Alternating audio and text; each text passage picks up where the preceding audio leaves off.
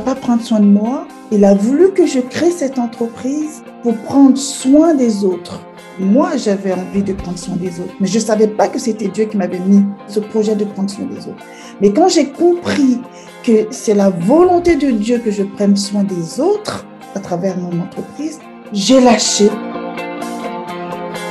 Il a pourvu aussi à mes besoins. Au fur et à mesure que je lâchais, il pourvoyait à mes besoins. Donc j'ai eu des preuves concrètes de la provision de Dieu, pas à travers mon entreprise. Dieu a pourvu à mes déplacements, par des frères et sœurs qui m'ont fait des offrandes.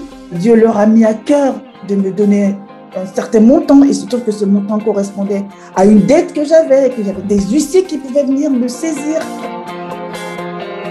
Dieu a pourvu à sa manière pour que petit à petit j'arrive à lui lâcher cette entreprise entre les mains et que je prenne ma place.